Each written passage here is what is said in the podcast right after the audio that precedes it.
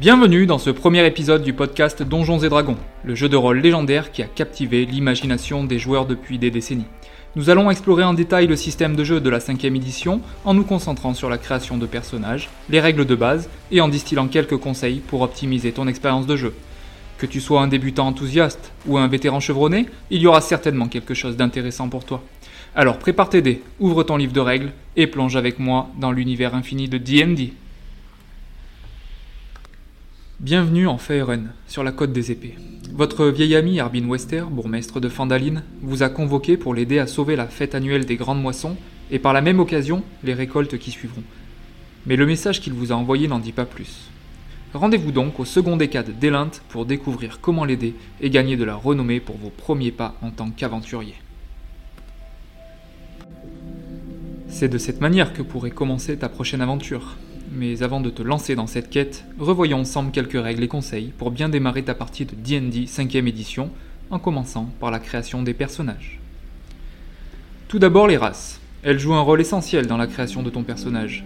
Chaque race possède des avantages uniques qui influenceront ses capacités. Voyons ensemble les races disponibles dans le Player's Handbook, l'ouvrage de référence pour la création de ton personnage. Commençons par les êtres les plus répandus et polyvalents des royaumes de D&D les humains. Ils bénéficient d'un bonus à toutes leurs caractéristiques, reflétant leur nature variée et leur capacité à exceller dans différentes voies. Les humains sont souvent appréciés pour leur adaptabilité et leur facilité à s'intégrer dans diverses cultures et professions. Les elfes sont des créatures élégantes et agiles dotées d'une longévité exceptionnelle. Ils sont souvent décrits comme gracieux et mystérieux avec une affinité naturelle pour la magie.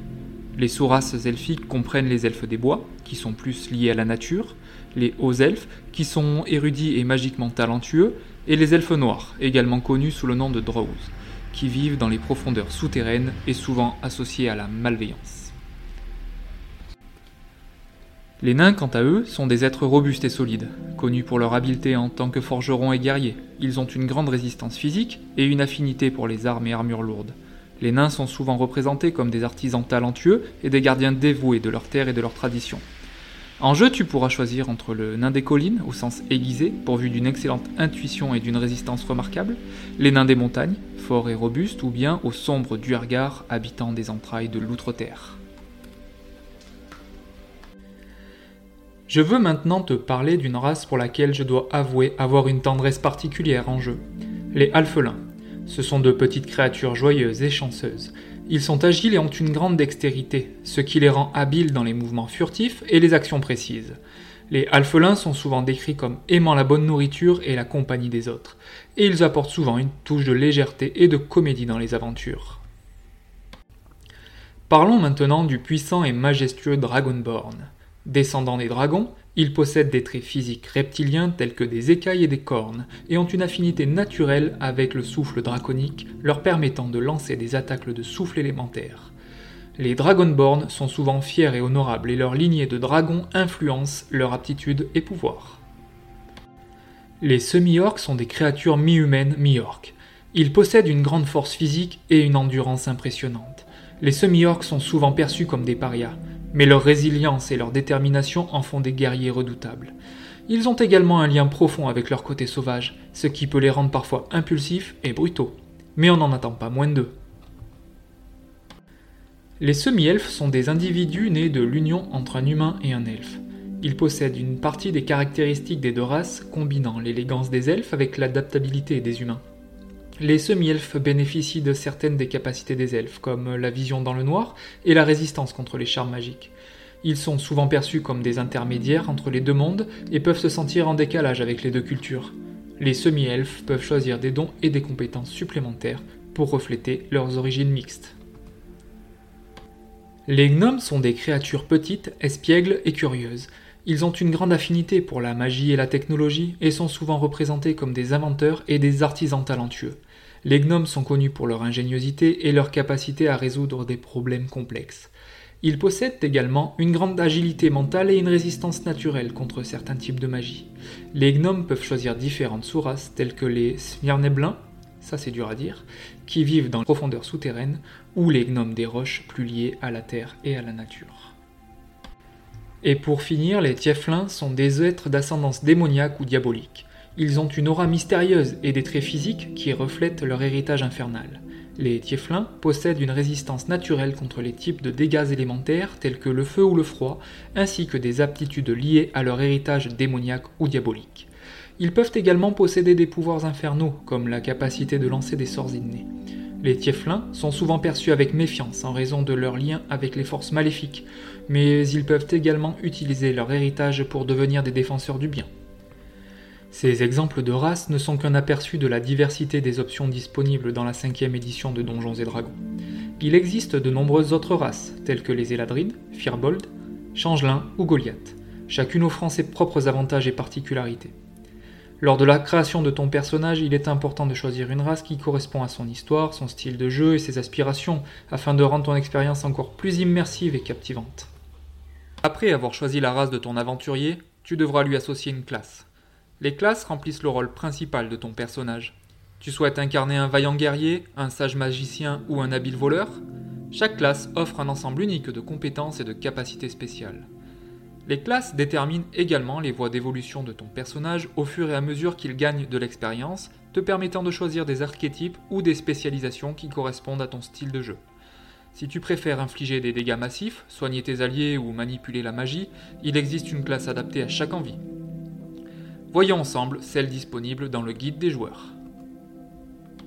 Tout d'abord, les barbares sont des guerriers sauvages et féroces capables d'encaisser de lourds dégâts et de se lancer dans une rage dévastatrice. Ils ont une grande force physique et une résistance accrue aux dégâts. Les barbares peuvent choisir des voies différentes, comme la voie du berserker, qui améliore leur fureur au combat, ou la voie du gardien totémique, qui leur confère des pouvoirs animaliers. On a tous en tête la scène d'une tirade lyrique jouée dans une taverne juste avant qu'une bagarre générale ne soit provoquée. Les bardes sont des artistes et des conteurs capables de manipuler la magie à travers leur musique et leurs mots. Ils ont des talents musicaux, des compétences sociales et une magie polyvalente. Les bardes peuvent inspirer leurs alliés, lancer des sorts et même voler les compétences de leurs ennemis. Les voies de prédilection pour les bardes sont le collège de la vaillance, qui renforce leur capacité de combat, et le collège du savoir, qui renforce leur magie. Les clercs sont des serviteurs dévoués des dieux, capables de canaliser la magie divine et de guérir les blessures. Ils sont des guérisseurs compétents et des combattants redoutables. Les clercs choisissent un domaine divin qui détermine leur pouvoir et leurs compétences spécifiques. Les domaines disponibles comprennent la connaissance, la guérison, la lumière, la nature, la guerre et bien d'autres encore. Les druides sont des protecteurs de la nature et des maîtres de la magie liée aux éléments. Ils peuvent se transformer en animaux, lancer des sorts de guérison et contrôler les forces naturelles. Les druides ont une profonde connexion avec la nature et peuvent choisir un cercle, comme euh, le cercle de la Terre qui renforce leur capacité de combat, ou le cercle de la Lune qui les rend plus aptes à guérir et à protéger. Les ensorceleurs ont un lien inné avec la magie, héritant de pouvoirs surnaturels par leur sang ou leur lignée. Ils sont capables de lancer des sorts puissants sans recourir à des rituels complexes. Les ensorceleurs peuvent choisir une lignée draconique qui leur confère des pouvoirs liés aux dragons, ou magie sauvage qui leur permet de canaliser les flux magiques imprévisibles. Passons maintenant aux guerriers, qui sont des combattants experts. Maîtrisant une large gamme d'armes et d'armures, ils sont polyvalents et peuvent choisir entre différentes spécialisations, comme le champion, qui améliore leur habilité au combat, ou le maître de guerre, qui se concentre sur les armes spécifiques. Sans doute l'une des classes les plus difficiles à jouer, les magiciens sont des lanceurs de sorts puissants. Ils acquièrent leur magie par la recherche, l'étude et la pratique. Les magiciens peuvent choisir une école de magie spécifique, comme l'évocation, qui se concentre sur les sorts de dégâts, ou l'enchantement, qui se spécialise dans la manipulation de l'esprit. Une autre classe très intéressante à jouer qui se distingue du barbare ou du guerrier, ce sont les moines, qui sont des maîtres des arts martiaux utilisant leur corps comme une arme redoutable. Ils possèdent une grande agilité et une maîtrise du ki, une énergie intérieure qui leur confère des pouvoirs surnaturels. Les moines peuvent choisir différentes traditions monastiques, telles que la voie de la pomme, qui renforce leur capacité à absorber les dégâts, ou la voie des quatre éléments, qui leur permet de manipuler les forces élémentaires. Les paladins sont des chevaliers sacrés, dévoués à la justice et à la protection des innocents. Ils combinent des compétences martiales avec la magie divine, ce qui leur permet de soigner, de protéger et de lancer des sorts de dégâts. Les paladins choisissent un serment sacré, comme le serment de dévotion, qui renforce leur défense et leur pouvoir de guérison, ou le serment de la vengeance, qui les rend redoutables en combat. Une classe qui peut être particulièrement intéressante si l'aventure se déroule en milieu sauvage ou dans la nature. Les rôdeurs sont des éclaireurs et des traqueurs à l'aise dans les terrains sauvages. Ils sont capables de suivre les traces, de communiquer avec la nature et de combattre avec précision. Les rôdeurs peuvent choisir un archétype comme l'archétype du chasseur, qui les rend plus efficaces dans la traque des ennemis, ou l'archétype du vagabond, qui leur confère des capacités de survie en milieu sauvage. Les occultistes sont souvent liés à des entités surnaturelles, à des connaissances anciennes ou à des plans de réalité inconnus. Ils peuvent canaliser cette puissance occulte pour lancer des sorts, invoquer des créatures ou même manipuler les esprits des autres. Leur magie peut être issue de traditions mystiques, de pactes avec des êtres extraplanaires ou de l'étude approfondie des mystères de l'univers. La classe de roublards, pour finir, est une classe polyvalente et agile. Les roublards sont des experts de l'infiltration, du vol, de la discrétion et disposent de talents acrobatiques. Ils excellent dans les domaines de l'espionnage, de l'évasion et de l'assassinat notamment avec attaques sournoises disponibles dès le niveau 1. Le roublard sera un allié de poids pour une aventure se déroulant en ville par exemple. Toutes ces classes offrent une grande variété de styles de jeu, de compétences et de capacités spéciales. En choisissant ta classe de personnage, assure-toi de prendre en compte le rôle que tu souhaites jouer dans le groupe d'aventuriers, ainsi que le style de jeu qui correspond le mieux à ta vision du personnage. Maintenant que tu as choisi la race et la classe du personnage que tu vas jouer, je vais évoquer un autre élément de personnalisation très important pour le rendre unique et lui donner une personnalité qui lui sera propre. Je veux parler de l'historique ou antécédent. Il incarne le milieu social, la formation et les expériences passées de ton personnage. Tu peux choisir d'incarner un noble, un criminel, un artisan ou un sage. Les historiques octroient des compétences supplémentaires, des outils spécifiques et parfois même des contacts importants dans le monde du jeu. Les antécédents présentent un contexte solide pour ton personnage et peuvent inspirer des choix de jeux de rôle intéressants. Voyons ensemble quelques exemples d'historiques couramment utilisés dans le manuel des joueurs. Ton personnage a été élevé dans un temple ou une institution religieuse, il a une connaissance approfondie des rituels et des traditions religieuses et il peut avoir des contacts dans son ordre, alors c'est un acolyte. Il obtiendra des compétences telles que la connaissance des religions, la capacité de lire les langues sacrées et des outils liés aux rituels religieux.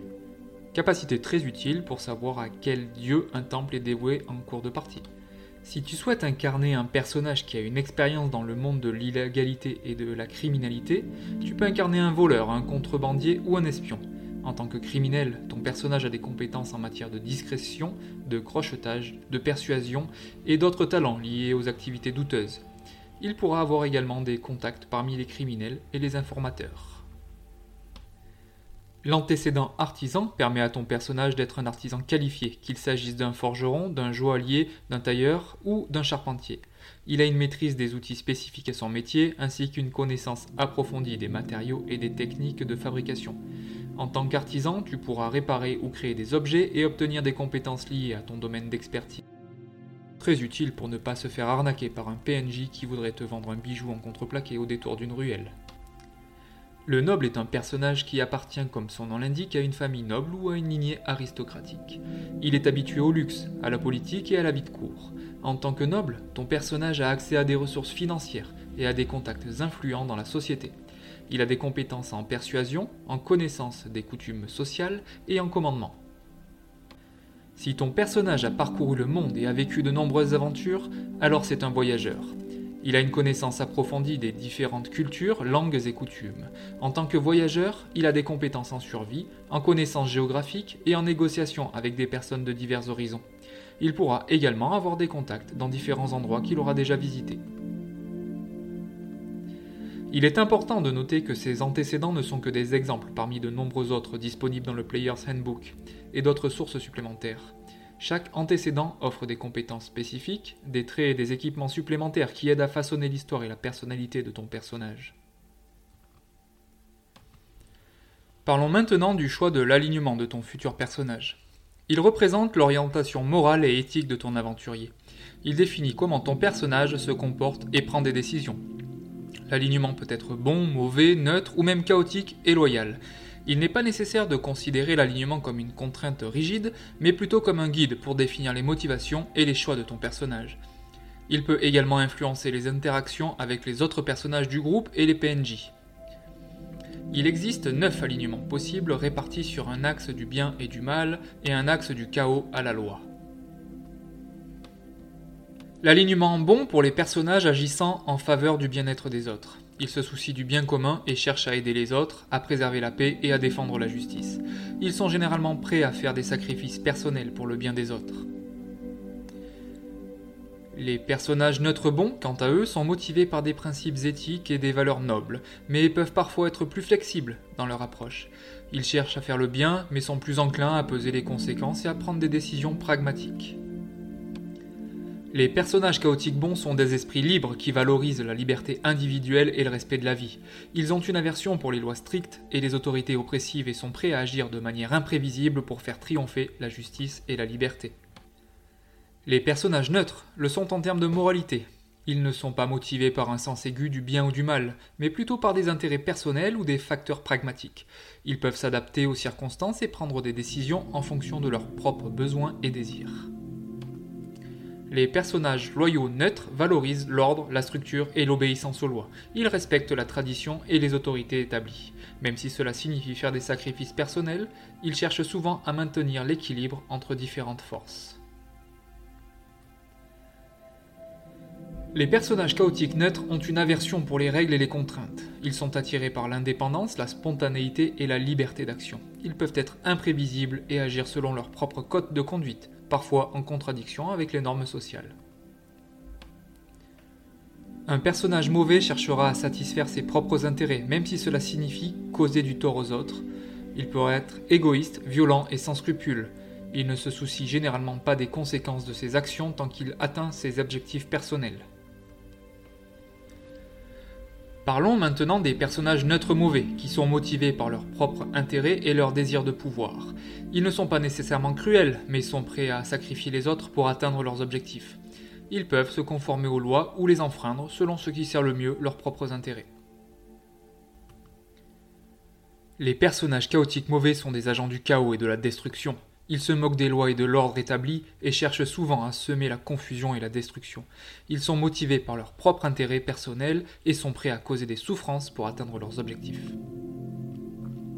Il est important de noter que ces descriptions sont des généralisations et que chaque personnage peut être unique dans l'interprétation de son alignement. L'alignement d'un personnage peut évoluer au fil du temps en fonction de ses actions et de ses expériences. L'alignement n'est pas une contrainte absolue, mais plutôt un guide pour aider à définir la moralité et les motivations d'un personnage. Il peut également créer des tensions et des dilemmes intéressants dans les interactions avec d'autres personnages et le monde qui les entoure. Comme par exemple quand une alpheline roublarde d'alignement chaotique neutre décide de s'emparer de la recette d'un commerçant juste pour s'amuser et demande à son compagnon le paladin loyal bon de surveiller ses arrières. Parlons maintenant des caractéristiques et compétences. Dans Donjons et Dragons 5ème édition, les caractéristiques et les compétences sont des éléments importants pour définir les capacités et les talents de ton personnage. D'abord, les attributs, également appelés caractéristiques, représentent les capacités innées de ton personnage. Ils sont mesurés par six valeurs de base. Tout d'abord la force qui mesure la puissance physique et la capacité à soulever des charges, à combattre en mêlée et à exécuter des tâches exigeant de la force brute. Ensuite, la dextérité représente l'agilité, la coordination et les réflexes de ton personnage. Elle est importante pour les attaques à distance, l'esquive, la furtivité et l'utilisation d'armes fines. La constitution mesure la robustesse physique et la résistance de ton aventurier. Elle affecte sa santé, sa résistance aux maladies et aux poisons, ainsi que sa capacité à résister aux épreuves physiques. L'intelligence maintenant, qui représente l'acuité mentale, la logique et la capacité de ton personnage à apprendre et à retenir des informations. Elle est essentielle pour les personnages qui utilisent la magie ou qui ont besoin de connaissances approfondies. La sagesse reflète l'intuition, la perception et la compréhension intuitive de votre personnage. Elle est utile pour détecter les dangers, résoudre des énigmes et résister aux illusions. Et enfin le charisme, qui mesure le pouvoir de persuasion, l'aura et le charme naturel de ton personnage. Il est important pour les interactions sociales, la manipulation et l'utilisation de la magie basée sur la volonté. Chaque attribut est représenté par une valeur numérique, généralement entre 3 et 18, qui est déterminée lors de la création du personnage à l'aide de G2D ou d'une méthode de répartition des points qui va avoir un impact sur les compétences de ton aventurier. Justement, parlons un peu des compétences qui représentent les talents et les domaines d'expertise de ton personnage. Elles sont liées aux caractéristiques, parfois à la race et classe de ton aventurier, et bien sûr de ses antécédents et permettent de mesurer la capacité de ton personnage à accomplir des actions spécifiques, dont voici quelques exemples. Un personnage ayant la maîtrise des acrobaties aura la capacité à réaliser des mouvements agiles et acrobatiques tels que sauter, grimper ou se balancer sur des cordes. S'il a la maîtrise discrétion, ton personnage a la capacité à se déplacer furtivement et à passer inaperçu. La capacité à remarquer les détails, à détecter des ennemis cachés ou à repérer des indices sera associée à la perception.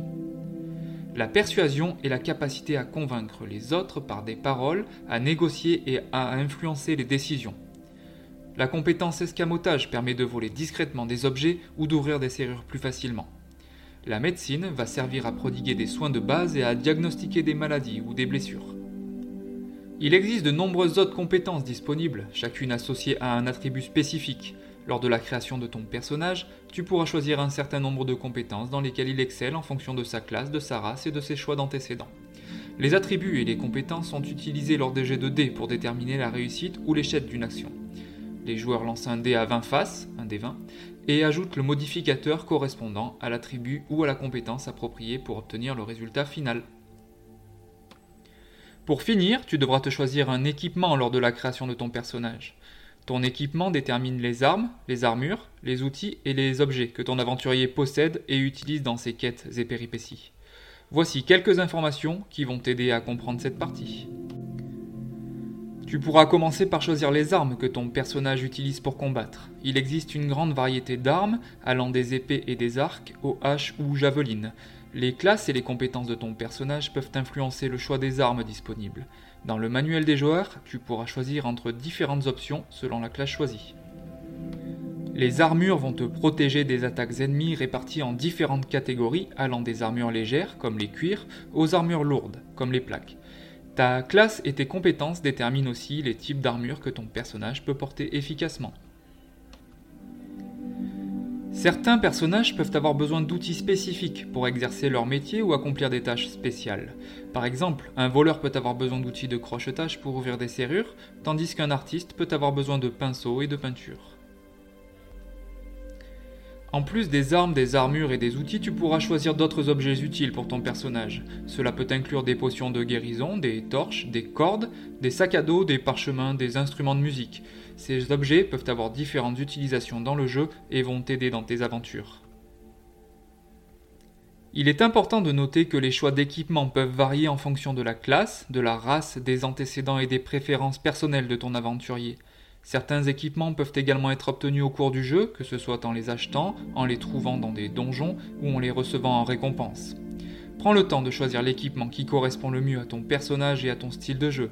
Garde à l'esprit que l'équipement peut également améliorer le fil des aventures, te permettant de découvrir des nouvelles armes et de meilleures protections pour affronter les défis qui t'attendent dans le monde de Donjons et Dragons. Nous avons parcouru ensemble les éléments clés de la création de personnages dans Donjons et Dragons 5ème édition des races aux classes en passant par les historiques, les attributs, les compétences et les choix de l'équipement, nous avons exploré les différentes options qui s'offrent à toi pour façonner ton héros ou héroïne. Donjons et Dragons est bien plus qu'un simple jeu de rôle, c'est une expérience immersive où tu peux donner vie à des personnages uniques et vivre des aventures épiques dans des mondes fantastiques. Que tu incarnes un guerrier intrépide, un mage puissant, un voleur agile ou un druide lié à la nature, les capacités sont infinies. N'oublie pas que ton aventurier est bien plus qu'une simple feuille de papier. Il est le fruit de ton imagination et de ta créativité. Donne-lui une histoire captivante, des motivations profondes et une personnalité unique. Dans les prochains épisodes, nous explorerons davantage les mécanismes de jeu, les règles avancées, les combats palpitants, l'évolution de ton personnage et bien plus encore. Reste à l'écoute pour découvrir de nouvelles astuces, des conseils de jeu et des histoires inspirantes. Merci d'avoir écouté ce podcast. En attendant, n'hésite pas à venir sur la page Instagram de la Crypt Roll Club pour y suivre toutes mes actualités, commenter cet épisode, le partager et être prévenu de la diffusion du prochain.